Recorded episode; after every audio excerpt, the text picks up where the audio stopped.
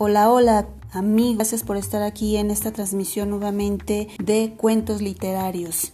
Siguiendo con la segunda parte de la abeja con la hormiga. Recuerdan, estábamos hablando sobre liderazgo.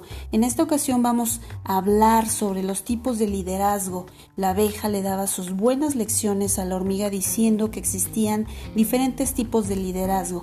Entre ellos se encuentran el autocrático, burocrático, carismático, participativo, democrático laissez-faire, orientado a las personas, el natural, el orientado a la tarea, el transaccional y el liderazgo transformacional. Con esto recibía sus buenas lecciones la hormiga, pero sin antes dejar de mencionar que también la dirección es la ejecución de los planes mediante la guía de los esfuerzos del personal a través de la toma de decisiones, la motivación, la comunicación y el liderazgo.